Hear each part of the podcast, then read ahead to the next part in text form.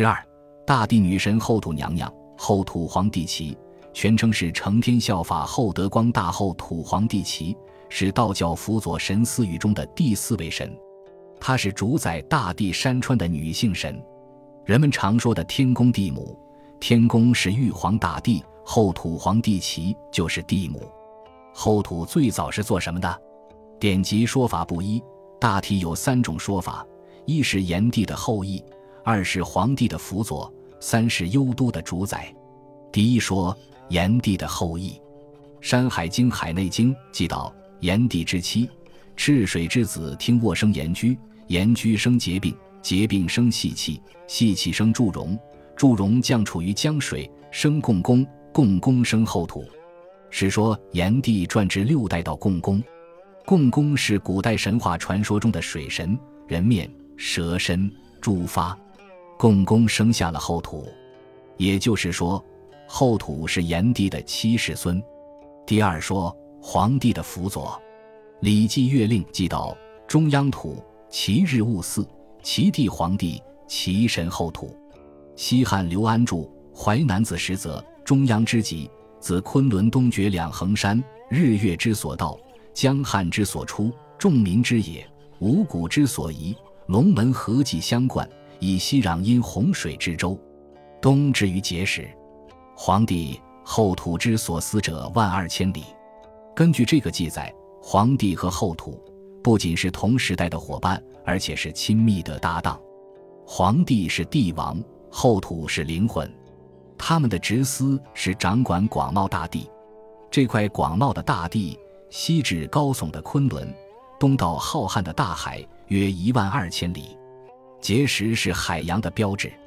第三说，幽都的主宰，《楚辞招魂》记道：“魂兮归来，君无下此幽都邪？”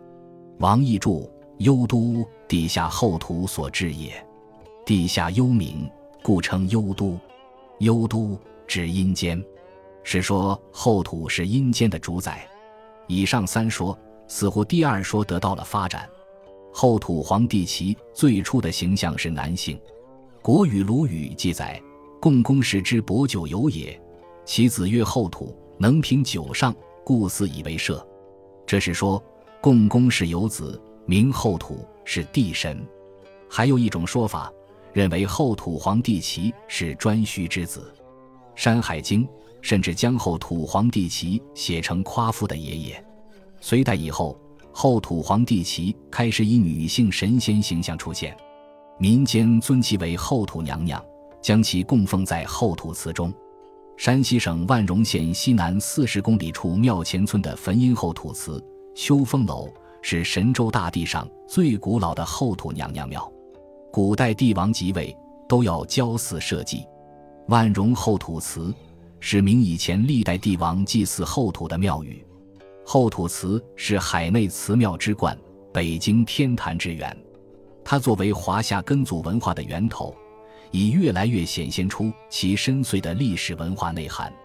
据祠中保存完好的《历朝历庙制祠石记》碑记和《蒲州府记》记载，轩辕十四的起扫地为坛，于睢，睢上二帝八元有司，三王则岁具。是说在四千多年前的轩辕氏时，在睢水岸边扫地筑坛，选择吉日良辰，二帝三王八大员出席。举行了隆重的祭祀后土的典礼。据北宋司马光主编的《资治通鉴》记载，汾阴后土祠正式建庙始于汉文帝后元年前一百六十三。汉代祭祀后土形成了制度，每三年皇帝都要来这里举行一次大祭。汉文帝创建了秋风楼以示尊崇。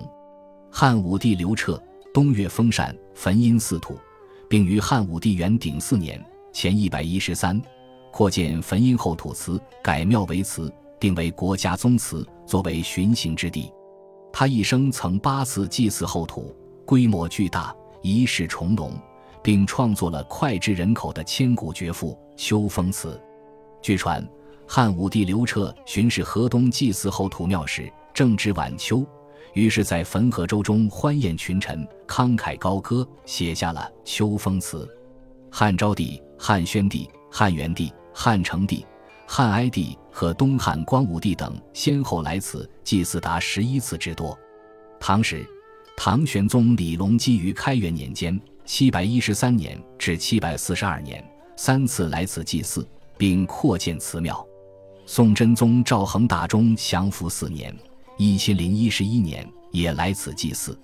为彰显对这次祭祀活动的重视，他还拨款对后土祠进行精心修葺。明万历年间，因黄河泛滥，后土祠陷入黄河，经先后两次迁建，又均被黄河吞没。现存建筑是清穆宗同治九年（一八七零年）新选庙址重建。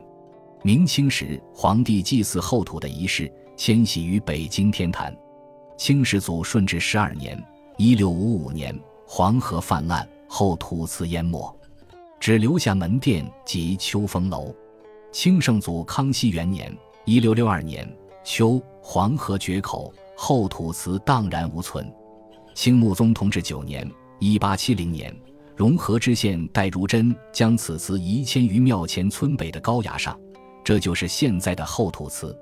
庙内现存建筑有山门、井台、献殿、香亭、正殿、秋风楼、东西五虎配殿等，建筑宏伟。结构精巧，后土娘娘塑像位居大殿正中，宫人们膜拜瞻仰。山门与井台组成国内罕见的品字形戏台，对研究中国古代舞台形制提供了重要例证，具有极高的历史艺术价值。秋风楼位于祠的最后，因藏有元世祖至元八年（一千二百七十一年）镌刻的汉武帝秋风祠碑而得名。平和而立。重峻壮丽，楼分三层，砖木结构，石子斜山顶，高三十二点六米，底部筑以高大的台阶，东西贯通，其上葛雕横额一方，东曰詹鲁，西曰望秦。正面门额嵌有汉武帝德鼎和宋真宗其词石刻图，线条流畅，形象逼真。据刘敦桢主编的《中国古代建筑史》载。北宋后土祠是按照最高标准修建的，与文献所载北宋东京宫殿大致相同。北京故宫在建筑布局和技法上，继承了万荣坟阴后土祠的建筑特点。现存的后土祠成为民间祭祀的庙宇，其规模虽不及唐宋时之壮观，但其布局严谨完整，仍为国内后土祠庙之冠。近年各界人士寻根问祖。祭祀后土，络绎不绝。农历三月十八是其诞辰日，信众在当天主祀后土娘娘，以求赐福消灾。